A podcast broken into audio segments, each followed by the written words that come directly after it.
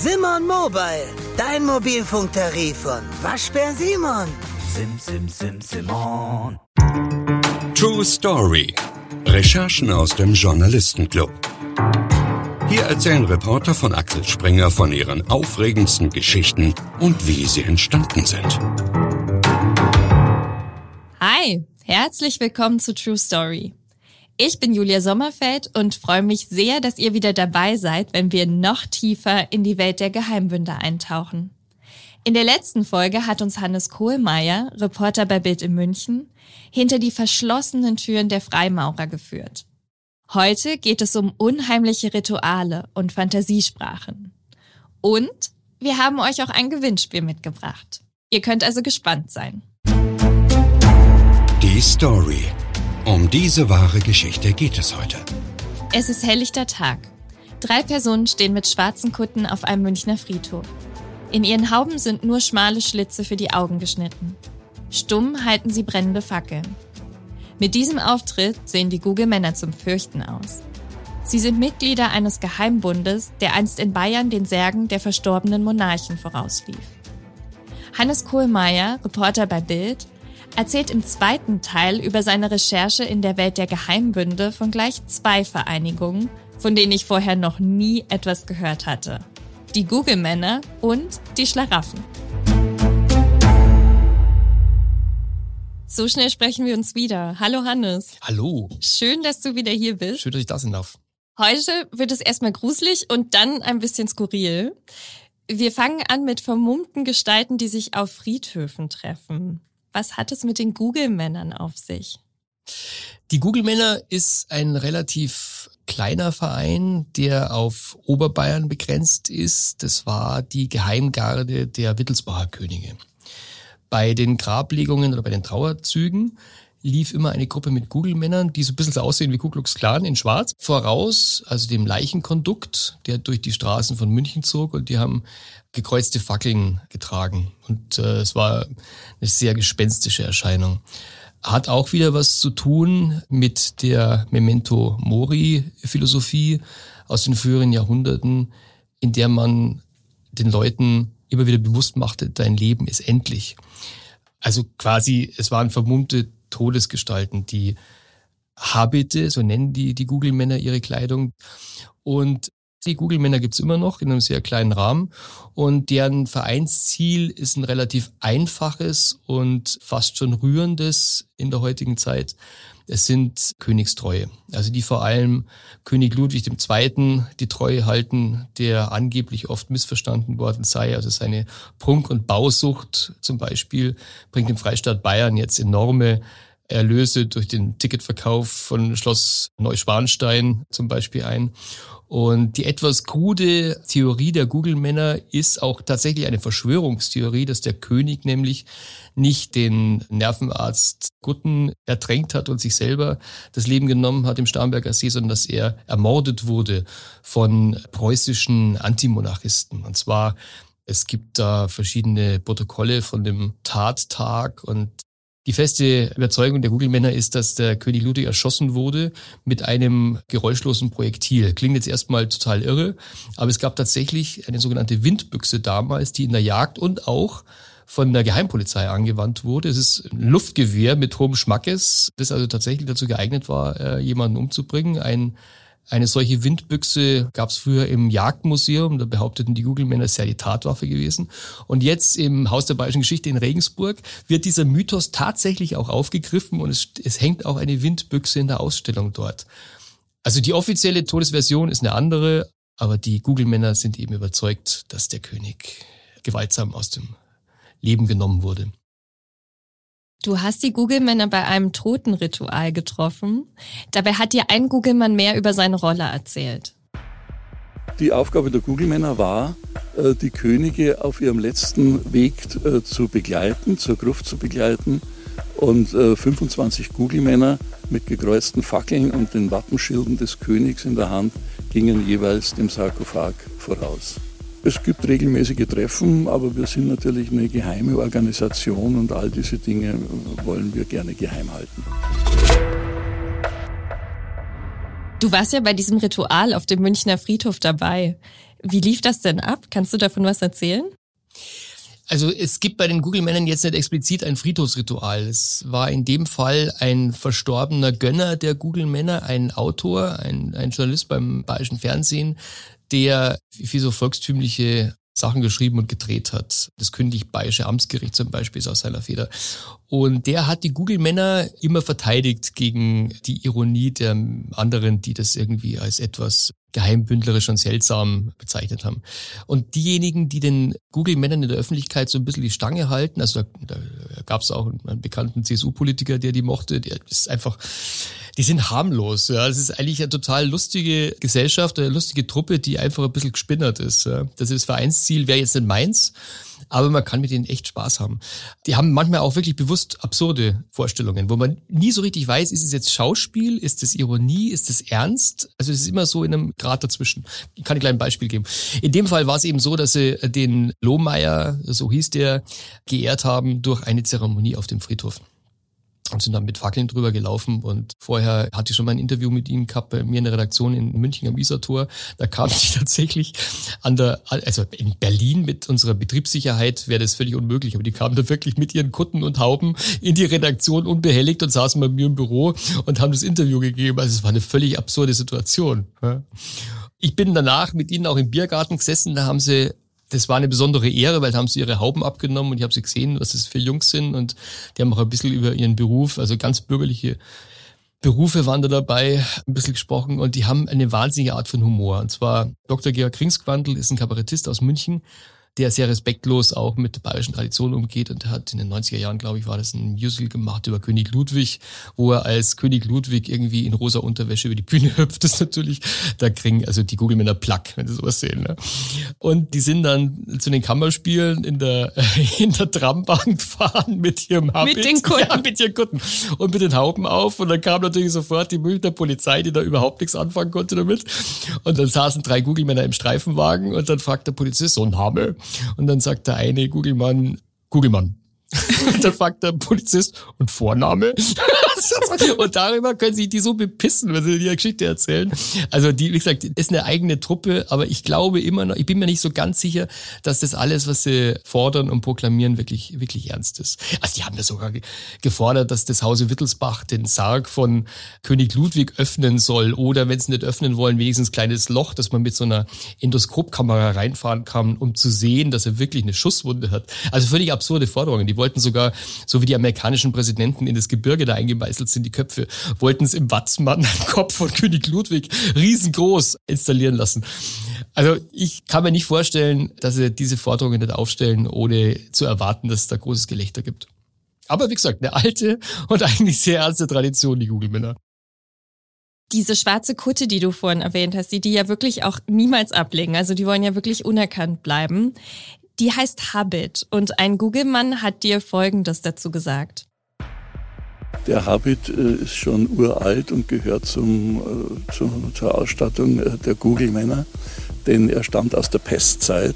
Die Google-Männer haben in der Pestzeit die Pesttoten zu Grabe getragen und um sich vor Ansteckung zu schützen, hat man diesen bodenlangen Habit gehabt und auch Gesicht, das Gesicht verhüllt mit, den, mit der Kapuze. Das hat ja damals wahrscheinlich ganz viel Sinn gemacht. Heute sieht es super unheimlich aus und erinnert an die weißen Gewänder des Ku Klux Klans. Mhm. Gibt es da Verbindung? Nee, also damit hat es überhaupt nichts zu tun. Der Ku Klux Klan ist auch eine Geheimgesellschaft, ist die einzige Verbindung. Allerdings der amerikanische Ku Klux Klan, gibt ja auch mittlerweile einen Ausläufer in Deutschland, ist eine rassistische Vereinigung, eine menschenverachtende Vereinigung und die Google-Männer kommen aus der Tradition des Humanismus. Trotzdem sieht es natürlich wahnsinnig gespenstisch aus. Wir hatten einen Dreh am Starnberger See am Ufer und da kam dann plötzlich ein Zufallsradler daher geradelt, ein Mountainbiker, der hat sich so schnell umgedreht, also in, ist in die andere Richtung davon gestaubt. Also der hatte wirklich, ich glaube, wirklich Angst, da in einen satanistischen Kreis reingeraten zu sein. Ja. Die Google hatte noch gibt noch eine hübsche Anekdote von der Bedeutung der Google. Das kommt aus dem Mittelalter wie Google Hupf, also die Haube so nannte man früher die Kopfbedeckungen, das Gesinde und die Dienerschaft der Könige waren mit diejenigen, die den Monarchen am nächsten standen. Also die auch intime Geheimnisse teilten und Liebschaften kannten und wirklich die allernächsten Freunde kann man jetzt sagen, weil es waren natürlich Diener, aber zumindest Menschen im nächsten Umfeld waren. Und die Legende sagt, dass einige dieser Diener sich Google übergestreift haben, um im Trauerkondukt, im Trauerzug mitlaufen zu dürfen, weil das nicht standesgemäß gewesen wäre. Also die Dienerschaft hätte da in einem Trauerzug nichts verloren gehabt. Und die haben sich dann dieses kleinen Tricks, den Bayern sagt man ja auch immer so ein bisschen Bauernschleue nach, dieses Tricks bedient, um dann wirklich ihrem Monarchen und vielleicht sogar teilweise ihrem Freund die letzte Ehre zu erweisen. Im Gegensatz zu den Freimaurern und anderen Logen sind die Google-Männer ja kein Verein, sondern eine Bruderschaft. Und damit ja wahrscheinlich auch eine rein männliche Domäne. Wie wird man denn Teil dieser Bruderschaft? Also ob da jetzt überall nur Männer drunter sind, weiß ich nicht. Das Kannst sind ja, nicht das Google drüber, ja. Also kann sich ja auch die eine oder andere Frau verstecken drunter. Die Frage habe ich den Obergoogler, Googlemann gestellt und es ist relativ banal. Äh, Menschen, die im gesellschaftlichen Leben auffallen als Verehrer der Monarchen und vor allem König Ludwig II., die werden angesprochen. Also man kann sich nicht bewerben, man kann da nicht anrufen und sagen, hallo, ich will mitmachen. Meine Frau hat eine Nähmaschine, sondern du wirst angesprochen von denen und nur dann darfst du also da mitmachen auch. Wir bleiben bei den Männerdomänen, aber wechseln von München an die Schweizer Grenze und von so ein bisschen düster und geheimnisvoll zu laut und fröhlich. Es geht zu den Schlaraffen und die bewegen sich im Schlaraffenland des Geistes. Hannes, wie schwer ist es, durch diese Tür in das Schlaraffenland zu kommen? Das kommt darauf an, wie albern du bist. Was ich da erlebt habe, sind Männer, die im Leben stehen mit beiden Beinen, die erfolgreich sind im Beruf. Das sind Unternehmer, sind Rechtsanwälte, das sind auch ganz normale Leute.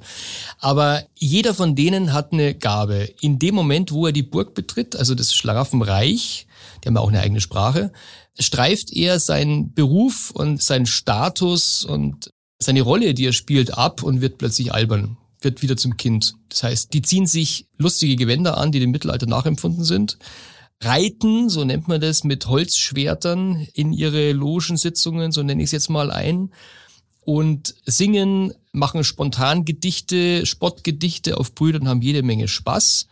Nach jedem netten Witz gibt's einen netten Schnaps, also wird auch durchaus viel getrunken, was natürlich die Heiterkeit unterstützt. Und diese, ja, man kann es jetzt negativ ausdrücken als Alltagsflucht, aber es ist das Betreten einer anderen Welt. Das ist auch sowas sicherlich, um sich wieder neu zu sortieren, um zu lachen. Man weiß ja heutzutage, Lachen treibt eine unglaubliche Zahl von Muskeln an und ist unfassbar gesund. Und wir hören jetzt mal rein, wie das klingt.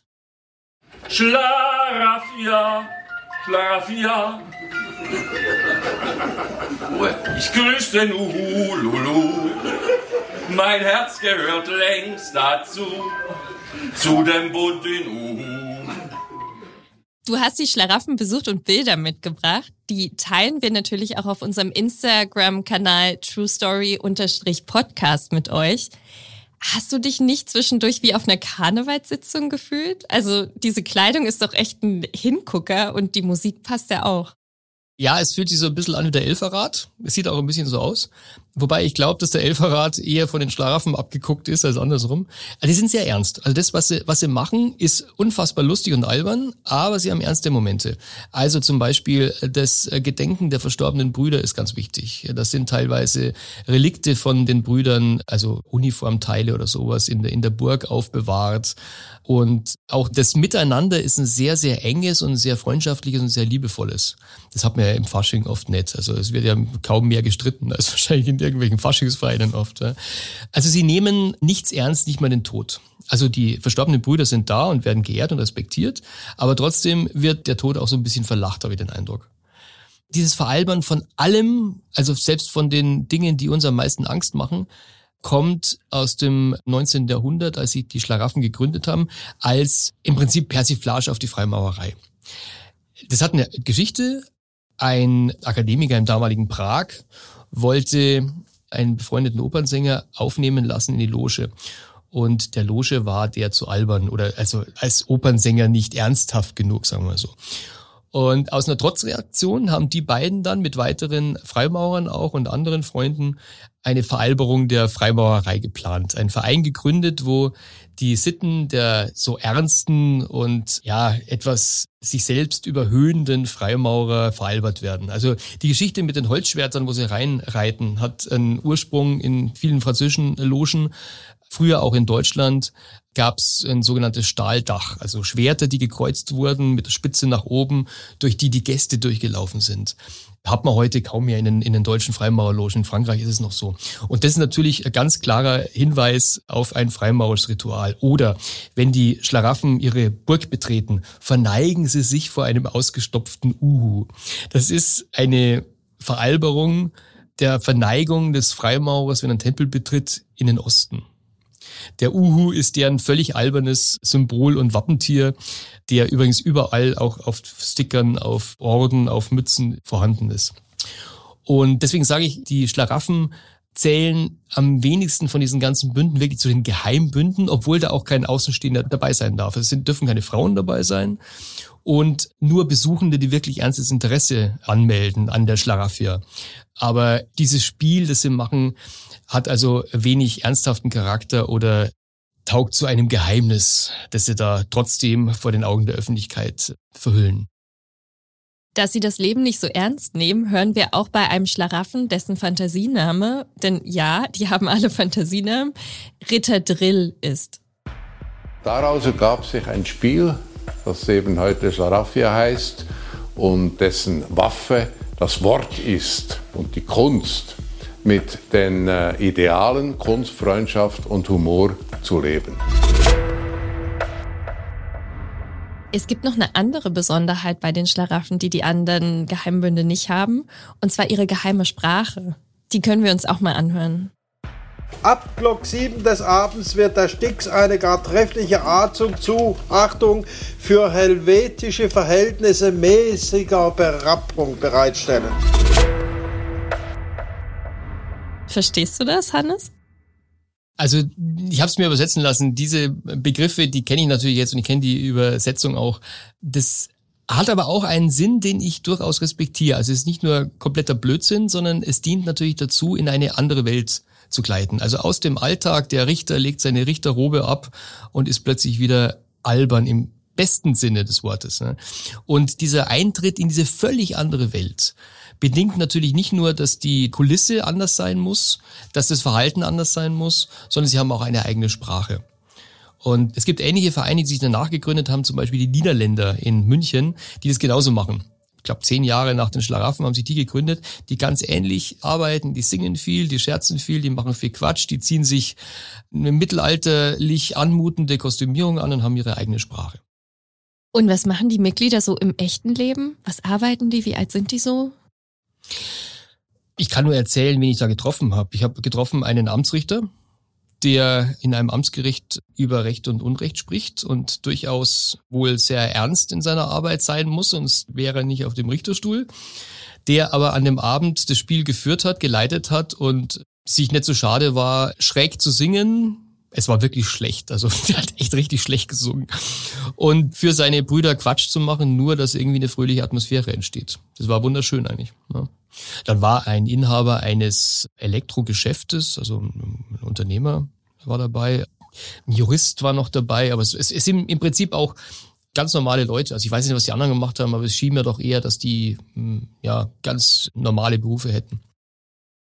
Vor uns auf dem Tisch liegt dein Buch, Die Macht der Geheimbünde. Dafür bist du ja ganz, ganz tief in ganz viele Geheimbünde eingetaucht. Welcher davon hat dich denn am meisten fasziniert? Nicht die einzelnen, sondern der Vergleich der Geheimbünde. Jeder dieser Bünde kocht so sein eigenes Süppchen und die haben auch keine Berührungen mit anderen Bünden.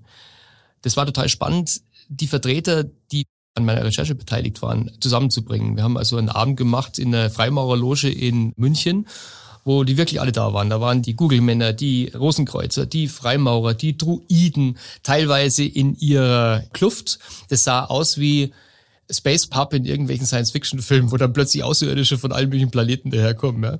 Und die hatten eine wahnsinnige Freude auch daran, Leute kennenzulernen, Brüder kennenzulernen, die eigentlich gleich ticken, aber doch anders. Gleich ticken heißt, es sind alles esoterisch oder früher mal esoterische Systeme, die das in geschlossenen Zirkeln machen. Das ist das Einfachste. Die teilweise auch der Verfolgung ausgesetzt waren, des Nationalsozialismus, sehr viel früher auch der katholischen Kirche. Aber was sie alle nicht wussten und was sich bei den Recherchen ergeben hat, sind Techniken, die all diese Bruderschaften pflegen, teilweise ohne es zu wissen, die enormes hervorbringen. Klar wurde mir das bei den Rosenkreuzern. Die Rosenkreuzer halten sich eigentlich für die besseren Freimaurer. Und es gab, das muss man wissen, im 18. Jahrhundert auch Überschneidungen. Es waren sehr viele Rosenkreuzer Freimaurer und Freimaurermitglieder in Rosenkreuzerlogen. Die Rosenkreuzerei ist so ein bisschen der esoterische Zweig der Freimaurerei. Und bei einer Spielart der Rosenkreuzer habe ich erlebt, dass eine Meditationstechnik verwendet wird, wo du stundenlang in einen Spiegel guckst. Und zwar so lange dumpf in den Spiegel guckst, bis du plötzlich irgendwelche Ideen bekommst. Und diese Technik nennt sich Inkubation und die ist älter als all diese Bünde zusammen. Man vermutet, ich habe da einen Theologen gesprochen aus Nürnberg, der sich mit Inkubation beschäftigt hat, das ist nichts anderes als der sogenannte antike Tempelschlaf. Es gibt x Beispiele, auch aus der Bibel. Salomon zum Beispiel soll so ein Fall gewesen sein, der sich in einen Tempel, in ein Heiligtum zurückgezogen hat und dort einfach dumpf geguckt oder geschlafen oder in einer Art Tagtraum verfallen ist und da plötzlich, man spricht auch von Geistesblitz oder göttlicher Eingebung, plötzlich eine Idee bekommen hat. Und das stammt aus der Antike, aber es ist hochmodern. Wenn du heute jemanden auf der Straße fragst, wo er die besten Einfälle hat, dann sagt er entweder beim Joggen oder unter der Dusche. Und genau das trifft's nämlich, ein monotones Verhalten, Duschen, Plätschern des Wassers auf dem Kopf, Laufen, tap, tap, tap, tap, tap. Es ist eine völlig monotone Tätigkeit und es ist eine andere Kulisse, in der ich nur einen kleinen Teil meiner Zeit des Tages bin. Und diese Situationen, das weiß man aus der Psychologie, die zu langweilig sind für mein Bewusstsein, da schaltet sich plötzlich das Unterbewusstsein ein. Und es passiert in, in den Freimaurerlogen, ohne dass die Freimaurer wirklich wissen. Das passiert bei dem Zuhören von 300 Jahre alten Texten. Das passiert beim Starren auf Symbole, so wie die Rosenkreuz in den Spiegel. Das passiert auch bei den Schlaraffen. Wenn die in ihre andere Welt treten und plötzlich Humor haben, entstehen da Geistesblitze. Also ich habe Schlaraffen entdeckt, die haben sogar lange Ketten an den Mützen von lauter kleinen Messingblitzen. Der Schlaraffel hat für jeden Geistesblitz, für jeden, für jede coole Idee oder jedes Spottgedicht, das wirklich gut war, einen kleinen Blitz, einen Geistesblitz verliehen bekommen. Und diese Art der Technik, mehr oder weniger bewusst, haben all diese Gruppen. Und das war, glaube ich, auch spannend bei dem Treffen der einzelnen Bünde festzustellen, diese Technik der Inkubation, des Ideenfindens, dadurch, dass ich mein Unterbewusstsein ans Ruder lasse, ist der eigentliche Wert all dieser Bünde. Und neben diesem Einblick in die Welt der Geheimbünde gibt es in deinem Buch ja auch ein bisschen Magie, oder? Ja, das macht das Buch auch zu was Besonderem. Dadurch, dass ich Zauberkünstler bin, schon sehr lange, seit meiner Kindheit, fallen mir auch da Parallelen und Querverbindungen auf, die dem normalen Freimaurer nicht einfallen würden. Beispiel. Es gab eine Loge in Nürnberg, die ich über längere Zeit besucht habe. Und dann hat mir einer von den Brüdern dort erzählt, du, wir haben jetzt einen neuen aufgenommen, der ist Zauberkünstler. Und so, oh, spannend. Ich meine, das ist eine kleine Loge mit 18 Leuten. Also eigentlich sind es 30, aber die meisten sind älter und fußkrank und bleiben zu Hause. Also die sind die 18, die aktiv sind. Plötzlich haben sie bei 18 Leuten einen Zauberkünstler. Ja? Und ein halbes Jahr später hieß es, jetzt haben wir den zweiten Zauberkünstler. Dann meinte ich, aha, den hat sicherlich der eine mitgebracht. So, nee, nee, der ist unabhängig dazu gekommen. Dann habe ich da weiter recherchiert und die Parallelen sind eigentlich naheliegend. In der Freimaurerei geht es um Verwandlung um deine eigene Verwandlung. Das Bild der Freimaurerei ist vom rauen Stein zum Kubus, vom rauen Stein zum behauenen Stein. Also du stellst dir selber vor, du bist ein Stein, der irgendwann die Form hat, dass er in die Kathedrale passt, kommt aus, der, aus den Bauhütten. Ne? Die Verwandlung spielt bei der Zauberkunst auch eine Rolle. Das Geheimnis spielt bei der Zauberkunst eine Rolle. Dass es leider ein männlich dominierter Verein ist, ist bei der Zauberkunst genauso wie bei der Freimaurerei. Und irgendwann hatte ich die Überzeugung, aber keinen Beleg dafür. Da muss es Verbindungen geben. Bis ich eine Loge entdeckt habe, die die Zentrale in USA hat. In Deutschland sind sehr, sehr wenig Mitglieder, deswegen war da schwer ranzukommen. Das ist eine Loge, die nur Freimaurermeister aufnimmt, die auch, jetzt kommt's, Zauberkünstler sind. Und die haben ein unglaubliches Wissen, das mir gefehlt hat. Fast jeder amerikanische Zauberkünstler Houdini ist das berühmteste Beispiel. War, war Freimaurer. Es waren alles Freimaurer. Also die haben sich teilweise in, ein, in mehreren Generationen teilweise gegenseitig die Zaubermäntel weitergereicht an den Nachfolger, der auch Freimaurer war. Und das war genau der Baustein, der mir in der Recherche gefehlt hat. Und es hat viele Geheimnisse, das Buch. Ein Geheimnis ist der Titel, der natürlich die Macht der Geheimbünde Leute anzieht, die empfänglich sind für Verschwörungstheorien weil ich einfach will, dass diese Leute auch mal ein ordentliches Buch in die Hand kriegen. Und die würden das nicht, nicht kaufen, wenn es langweilig verpackt wäre. Deswegen auch das Auge, das allsehende Auge der Dollarnote oben drüber. Es ist ein trojanisches Pferd, das ich ganz bewusst in die Wohnzimmer rollen will, damit sich die Leute auch nicht nur mit Stumpfsinn von Verschwörungstheoretikern, das Netz ist voll von unglaublichem Mist, sondern auch mal wirklich mit der wahren Geschichte beschäftigen, der Bünde. Das ist das eine. Zum anderen sind QR-Codes im Buch, um Videos abzurufen. Also teilweise durfte ich ja bei den Ritualen und Zeremonien auch filmen. Aber es ist ein Code, der nicht im Buch abgedruckt ist, den ich nur Zauberkünstlern weitergebe, weil, da hatte ich einen Spaß dran, ist die Geschichte. Als ich in Regensburg bei der Sonntagszeitung war, kam mal ein bekannter Regensburger auf mich zu und wollte mir was erzählen über die Freimaurer. Damals hatte ich mich mit dem Thema überhaupt nicht beschäftigt. Und er hat behauptet, dass die Freimaurer über Zeitungsanzeigen und Texte Informationen, geheime Informationen weitergeben an ihre Mitbrüder so, als ob es kein E-Mail oder kein Telefon gäbe. Ja? Also ein unglaublicher Quatsch.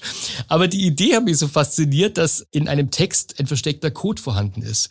Und ich habe tatsächlich in dieses Buch einen Code versteckt, der nur Zauberkünstlern zugänglich gemacht wird. Die kriegen von mir dann auch den Code für das Erklärvideo, für das Kunststück. Es ist ein Gedankenleseexperiment möglich mit diesem Buch, das völlig harmlos für 15 Euro auf dem Massenmarkt im Buchhandel liegt. Und vor kurzem war in Bayern, südlich von München, war die Deutsche Meisterschaft der Zauberkünstler, ein großer Kongress. Da durfte ich ein Seminar halten, auch über die Verbindungen zwischen Zauberkunst und Freimaurerei. Und jetzt ist mein Buch also nicht nur, wie gesagt, ein Massenprodukt, ein Sachbuch im Buchladen, sondern auch ein Zauberrequisit. Und das finde ich eine ganz spannende Geschichte und macht mich auch stolz. Und wenn ihr jetzt neugierig geworden seid auf Hannes Buch, dann habe ich sehr gute Nachrichten. Wir verlosen nämlich drei Exemplare. Wenn ihr mitmachen wollt, könnt ihr uns einfach eine E-Mail schreiben an truestory@axelspringer.com oder ihr kommentiert einfach den Post auf unserem Instagram-Kanal. Bevor wir uns verabschieden, Hannes, habe ich noch eine allerletzte Frage an dich. Stell dir vor, wir räumen dir die Startseite von Bild.de frei und du kannst machen, was du willst. Was machst du? Ich würde Fotos veröffentlichen, die ich in einem Archiv gefunden habe in Erlangen von 1934, die mich wahnsinnig bewegt haben. Und zwar auf den Fotos, die bisher nicht veröffentlicht wurden, haben SS-Schergen die Freimaurerloge in Erlangen gestürmt und die Ritualgegenstände beschlagnahmt und haben damit Faxen gemacht in die Kameras, haben sie gegenseitig fotografiert, wie heutzutage auf irgendwelchen Quatsch-Instagram-Fotos. Die Fotos haben mich deswegen so berührt, weil sie so einerseits so modern sind, diese Art sehe ich jeden Tag auf Instagram und weil es auch so die Ideenlosigkeit zeigt, die Menschen haben gegenüber einem Thema, das sie überhaupt nicht kennen. Also es waren Schwerter, Totenköpfe, Bibel, die da wirklich absolut unwürdig behandelt wurden auf diesen Fotos. Und das würde ich groß auf die Startseite von Bild.de machen. Vielen Dank, Hannes. Es war schön, dass du jetzt schon zweimal bei uns warst und uns mit auf die Reise in diese verborgene Welt der Geheimbünde genommen hast. Ich hoffe, euch, liebe True Story-Hörer, haben die beiden Folgen über Geheimbünde gefallen. Falls ja, freuen wir uns riesig, wenn ihr uns fünf Sterne auf Spotify gebt oder auch bei Apple Podcasts kommentiert. Wir hören uns bald wieder. Bis dann. True Story. Folgt uns auf Instagram unter True Story-Podcast, wenn ihr keine Folge mehr verpassen oder noch mehr Stories von unseren Reportern wollt. Bewertet uns bei Spotify oder kommentiert bei Apple Podcasts. Wir sind auf eure Meinung gespannt. Schreibt uns gerne eine E-Mail an truestory at axelspringer.com.